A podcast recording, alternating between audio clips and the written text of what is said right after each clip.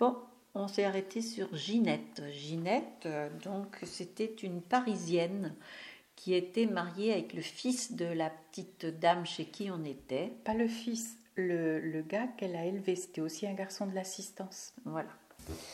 Et donc, euh, cette Ginette, pour nous, représentait, euh, enfin pour moi en tous les cas, euh, la beauté féminine, c'est-à-dire qu'elle était blonde, qu'elle avait euh, du rouge à lèvres euh, plein pot, qu'elle sentait le parfum à fond, qu'elle avait des super robes avec des jupons amidonnés et elle, elle fumait, elle fumait beaucoup.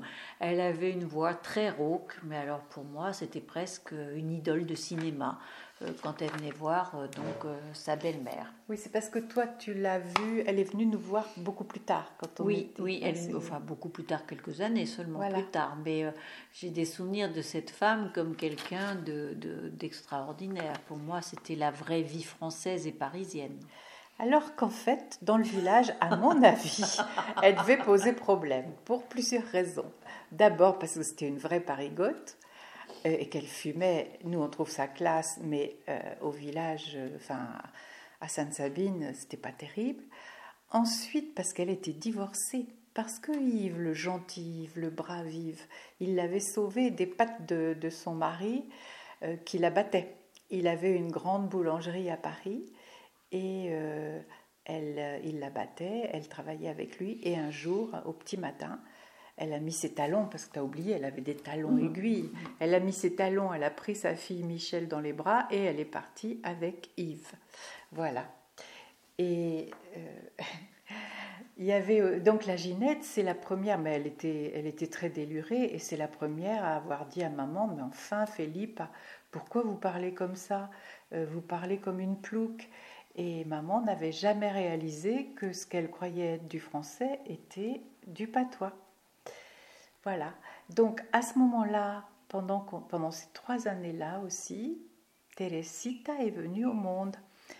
Alors la grossesse de maman s'est assez mal passée.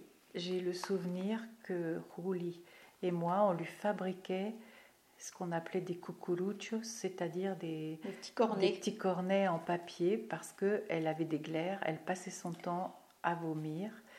Et en fait, ça porte un nom, je ne sais plus comment ça s'appelle. En fait, elle n'a pas pu s'alimenter quasiment pendant toute la grossesse.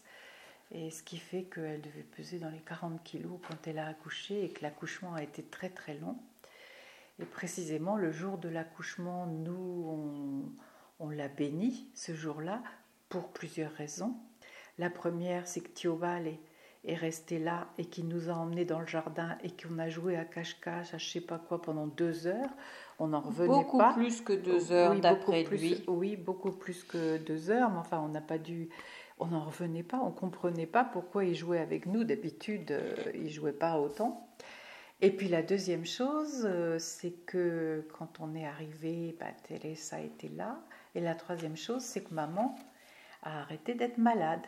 Et dans notre tête d'enfant, c'était moi le miracle. Eh ben, on, a, on était persuadés que c'était Teresa qui l'avait guéri. Ben ouais. Depuis, on a compris que ça n'avait rien à voir, mais à l'époque, euh, à l'époque, euh, on était mais reconnaissant. Euh, À Santa Teresa de Ávila. Voilà.